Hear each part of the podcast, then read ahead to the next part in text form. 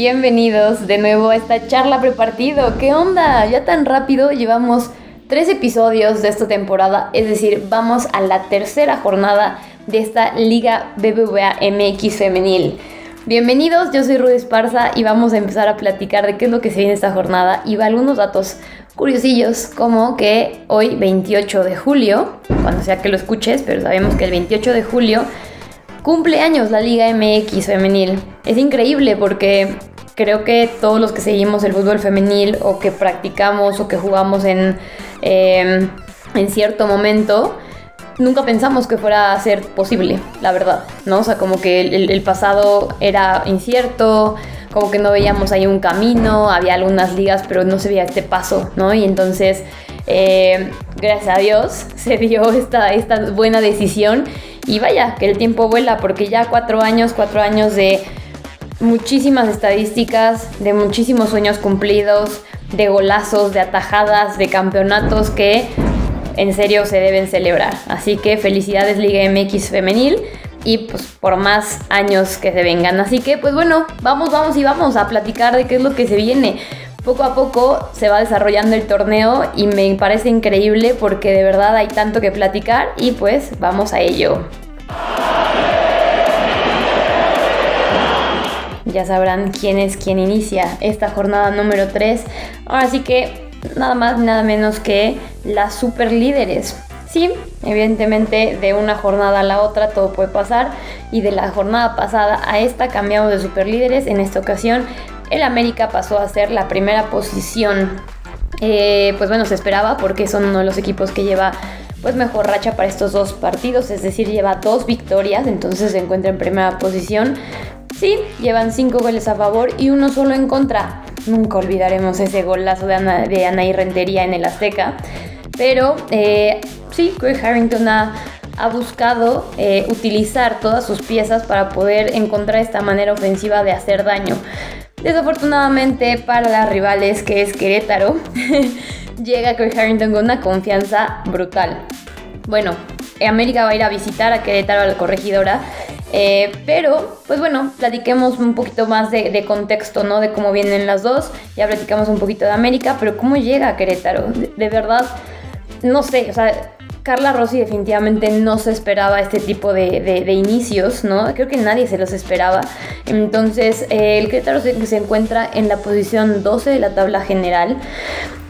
¿Qué le sucedió en la jornada pasada? Pues bueno, Atlas le dio la voltereta, que de hecho su gol, o sea, iban ganando 1-0, su gol fue autogol. De, un error, un errorzazo que le dan el pase retrasado a Nagabi Paz y no la logra controlar. Entonces eh, fue el primero y después, bueno, Alison González se encargó de, poner la, la, igualdad y ya después Paula García con la victoria, que también ese es un tema, ¿no? A tratar. Querétaro no marca bien a balón parado. Se va a enfrentar contra uno de los equipos que tienen mayor cantidad de centros y remates en lo que van estos dos partidos.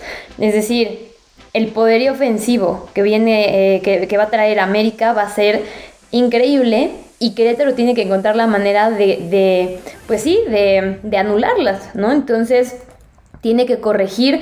Eh, hasta la fecha, bueno, Querétaro sigue jugando un 4-3-3, entonces esperemos ver que, con esta misma formación pueda anular a ciertas jugadoras, en especial a Cas Cuevas y también a Dani Espinosa, que vienen haciendo muy buenos eh, partidos. En realidad, pues sí, se habla mucho de Kiana Palacios, que sí, lleva dos goles en dos partidos, pero eh, bueno, ha recuperado muchísimos balones en el centro y entre Mons Hernández y Dani Espinosa las bandas son las que surten a Kiana de, de, centros, ¿no? Entonces va a ser un partido duro para iniciar la jornada para Querétaro, más bien para Gallos Femenil. Y pues bueno, díganme ustedes, ¿quién piensan que va a ganar? Definitivamente yo creo que va a ser América. No se pierdan este partido viernes 30 de julio a las 17 horas. Casi, casi, casi, casi, y gol. Soy pésima narrando. Pero a ver, vamos al segundo partido de esta jornada. Que ahora sí se viene para el sábado 31 a las 12 horas, al mediodía.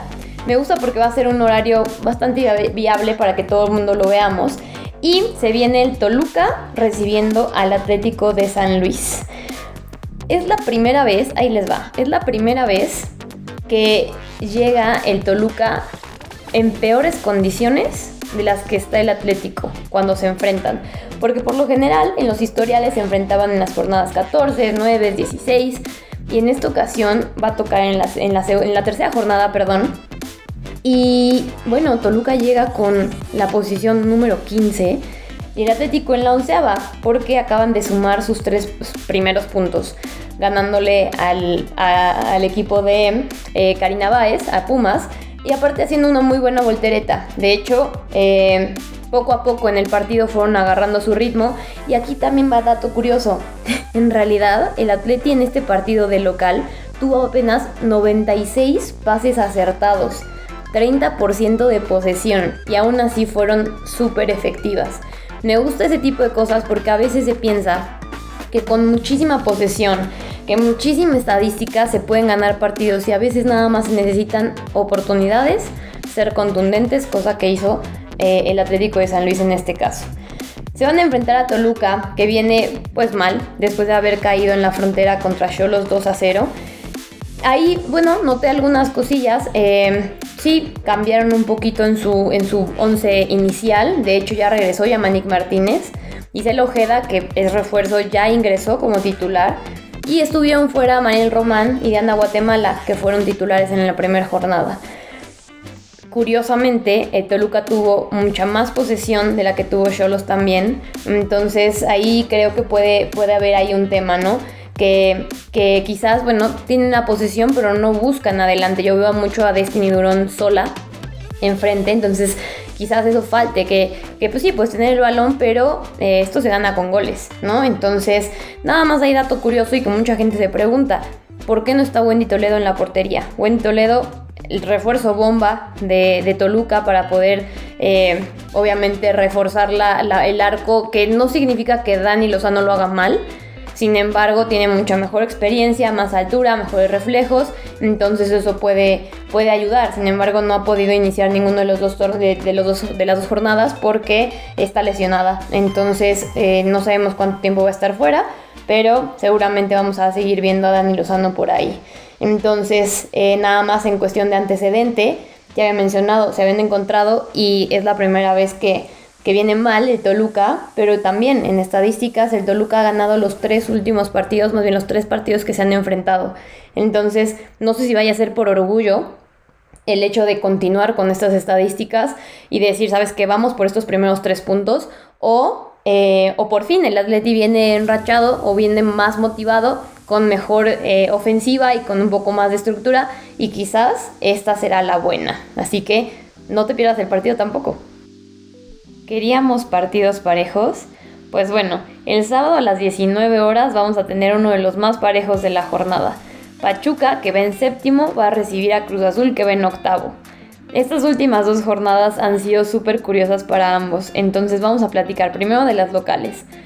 La jornada anterior fueron Aguascalientes y alcanzaron a salvar sus tres puntos, literal, en el minuto 90 cambios excelentes por Toña Is y pues sí, también hay que, hay que aplaudirlo, ¿no? Yo siempre he dicho que los cambios son los determinantes en un partido.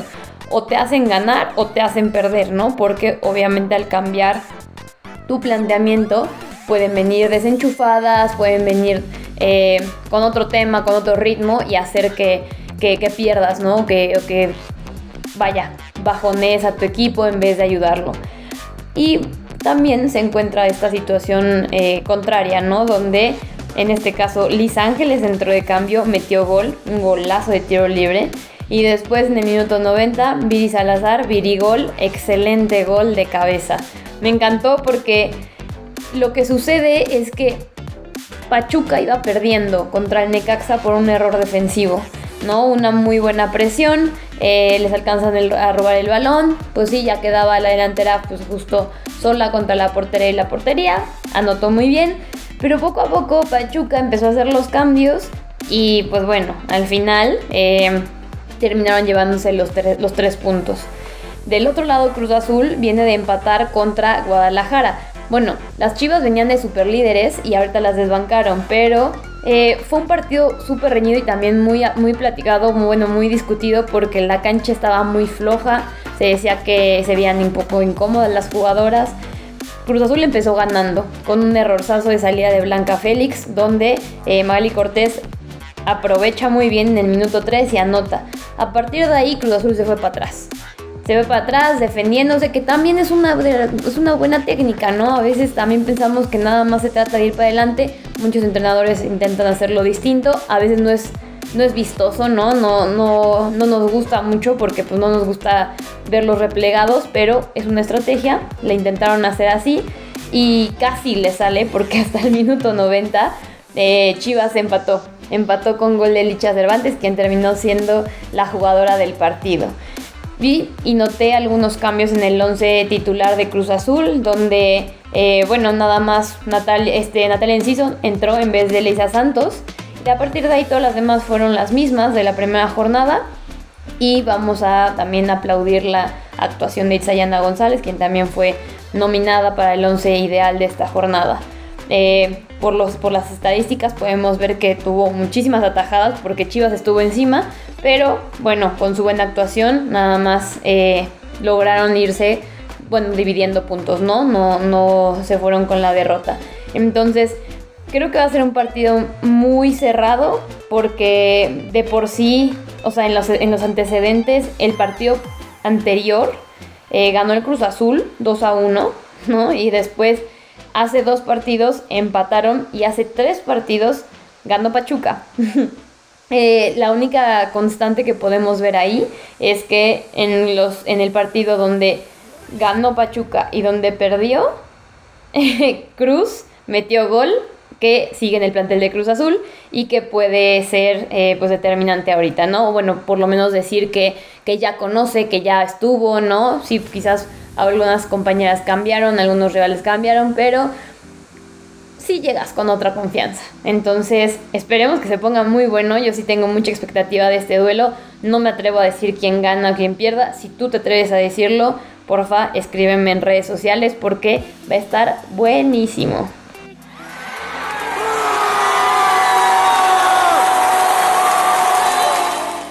Este fue el grito que les faltó a los siguientes equipos hacer en sus partidos pasados. El domingo a las 12 horas se va a jugar el Puebla Mazatlán en el Cuauhtémoc. Ambos equipos vienen de haber perdido. Eh, los dos en condiciones distintas porque considero que Mazatlán pudo haber hecho más e incluso por ahí eh, robaron un gol que marcaban como offside pero no era. Pero, eh, pues bueno, cualquiera de los dos, venirte de un, partido donde no, no, pudiste hacer daño, va a ser complicado y también con esta sed de revancha. Platiquemos del partido del Puebla, que fue contra el América. Perdieron 3 a 0. Salieron con su misma alineación característica de Juan Carlos Cacho con 5 defensoras, 3 en medio y 2 arriba. Pero fueron muy buenos 15 minutos al inicio, 15, 20 quizás, porque incluso eh, Stephanie Hernández tuvo oportunidad de techar, casi techar a Renata Macharelli. Ya no le alcanzaron las piernas, ya Nelly Farías alcanzó a salvar eh, el barco. Creo que esos goles hubieran sido, más bien ese gol hubiera sido el que hubiera cambiado la historia. Pero bueno, no fue. Igual, hicieron algunos cambios en el 11 titular. No entró Jackie Cosegarten, entró eh, Mariam Castro, también entró Daniel Alcántar eh, de titular. Creo que lo hicieron muy bien hasta que América les encontró la fórmula y les clavaron dos goles en menos cinco minutos. Estuvo complicado porque yo sí pensé que podían hacer algo mejor dadas las circunstancias, dados los resultados que dieron en la primera jornada. América aprovechó, ya lo habíamos comentado, es un equipo muy ofensivo que si le das espacio lo va a aprovechar, no te va a perdonar. Y pues sí, tres golecillos, de ahí ya no se pudo hacer más. Y nada más mencionar que eh, mucha gente pregunta por eh, Lupita Worbis. Está, todavía tiene una molestia. No sabemos si para este partido ya va a estar.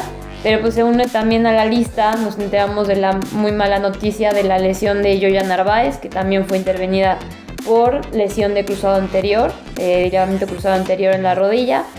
Ya es la segunda vez, tercera vez que se lastima de esa magnitud. Entonces esperemos que todo vaya muy bien. Con la lesión de Yoya, son tres jugadoras del Club Puebla que se encuentran eh, dadas de baja por lesión de cruzado anterior. Es Yoya, Arumi Cornejo y Andrea Ortega. Que, bueno, Andrea para mí también es una jugadora que era eh, muy buena en el tema ofensivo y que hubiera estado increíble verla jugar al lado de Estefanía Hernández. Del otro lado en Mazatlán, como dije, llegaron de ceros. Eh, de hecho, ellos no llevan ni no dan nada de puntos. más lo único que tenemos en estadística es que llevan cuatro goles en contra. En esta ocasión les tocó perder en su casa contra Santos.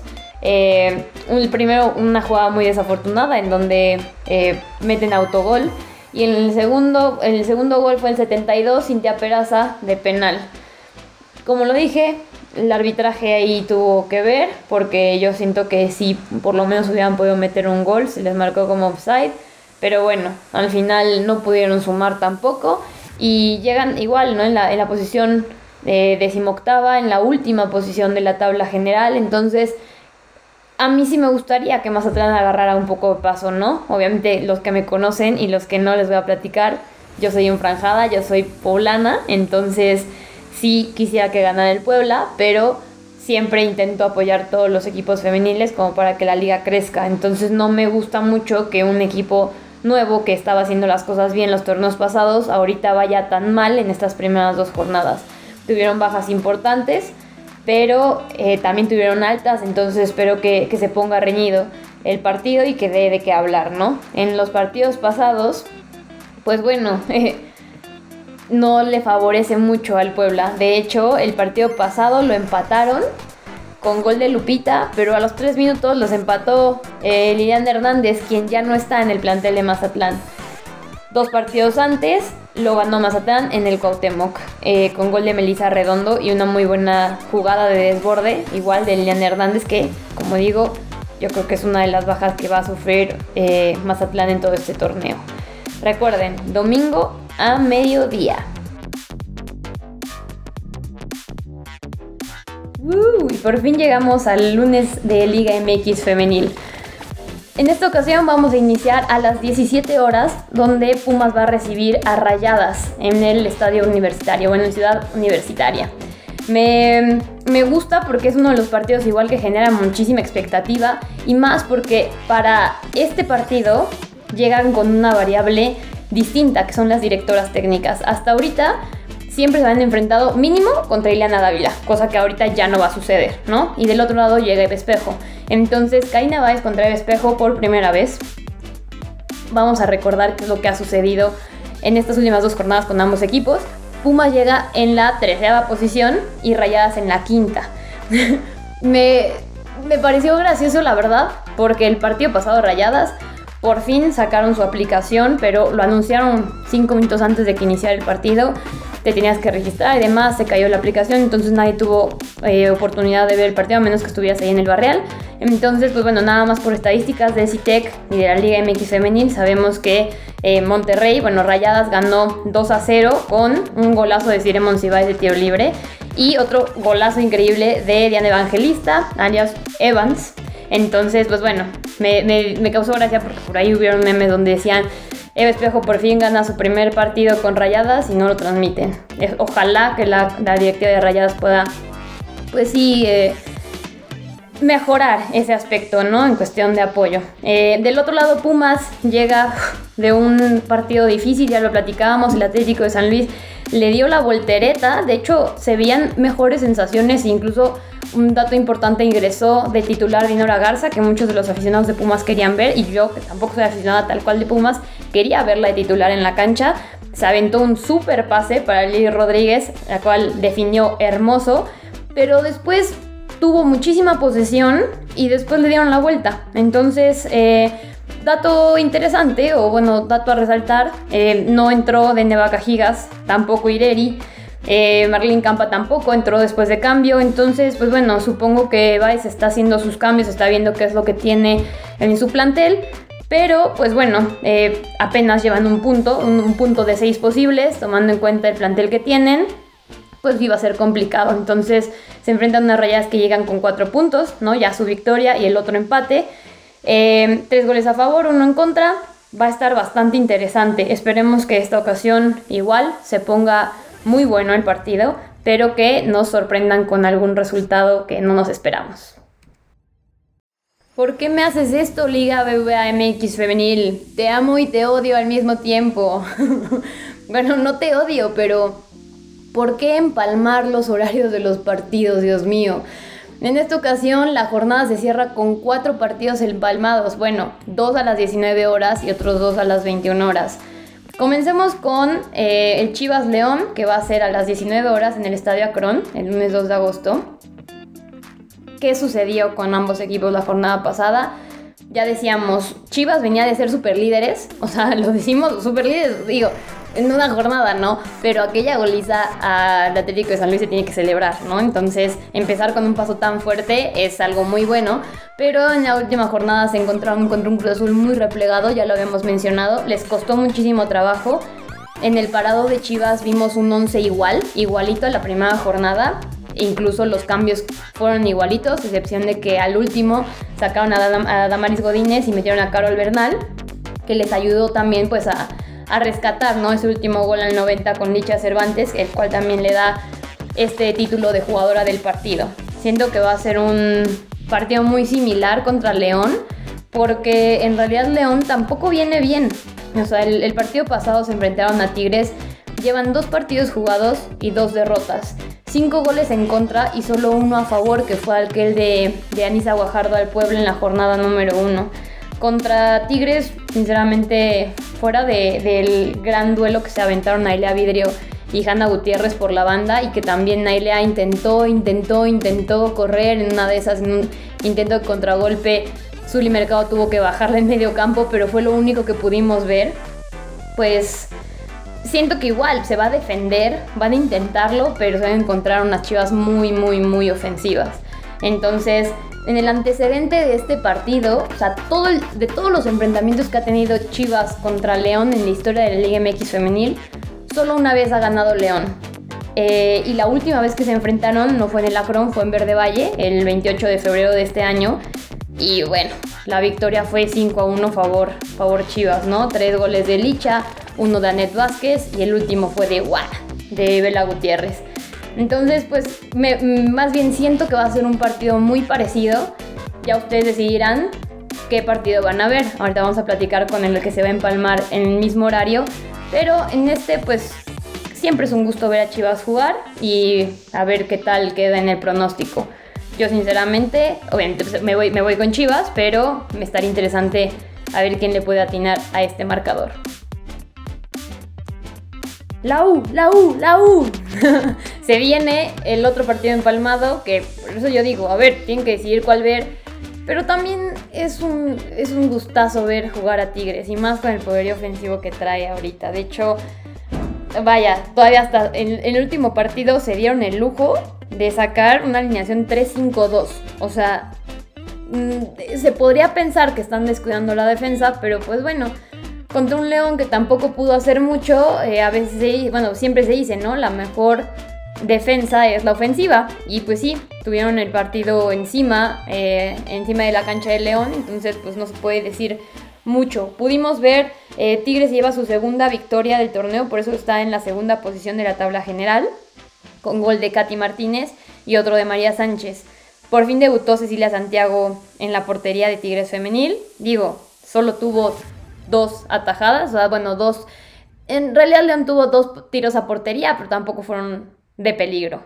Eh, Tigres dominó la gran parte del partido, o sea, en realidad estuvo encima, así que yo creo que también este va a ser un, partido muy parecido porque del otro lado viene Necaxa, que viene en la decimocuarta posición, y viene de haber perdido el partido contra Pachuca, como ya lo hemos dicho, en los últimos minutos. ¿no? Se enfrentaron con un Pachuca muy decidido, con buenos cambios, y que también a Necaxa no le alcanzó el físico, ¿no? El fondo físico de las jugadoras se veía ya súper mermado, por más que, intentaban parar la, ofensiva de Tuzas, pues de verdad ya no podían, entonces va a parecer, más bien creo que va a ser un partido muy muy parecido ahora contra Tigres.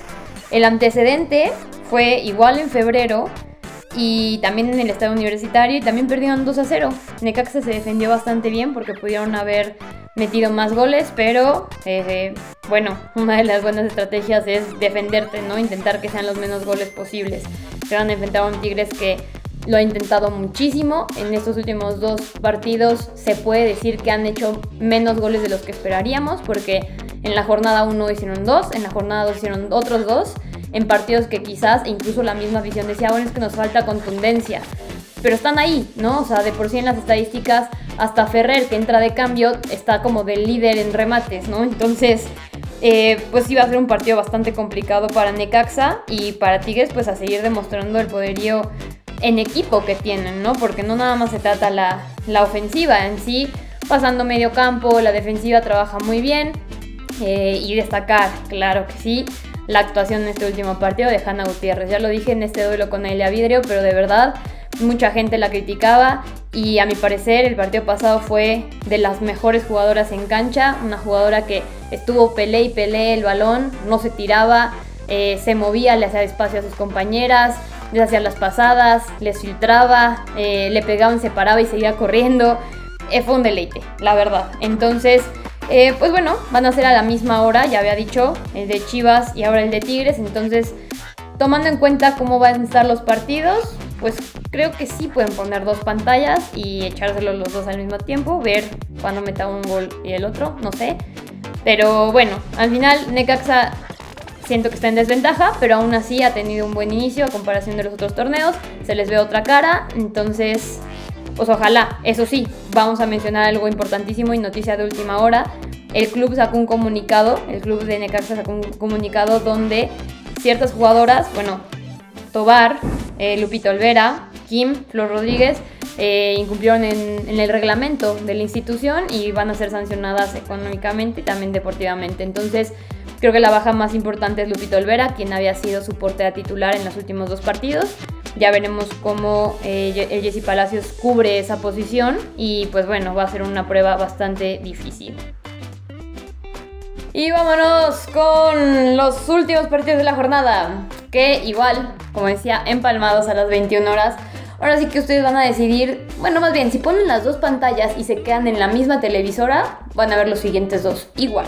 Entonces vamos a comenzar con el Santos Cholos Femenil que me encanta porque son equipos que han mejorado muchísimo y que a comparación de las temporadas pasadas han hecho mejores papeles y se espera mucho más de ellas.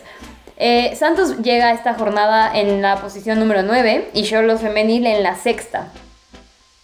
O sea, está padrísimo porque yo en lo personal pienso que uno de estos dos, en especial Cholos, puede ser la sorpresa de este torneo para ya pasar a Liguilla. Entonces, bueno, empecemos con los locales.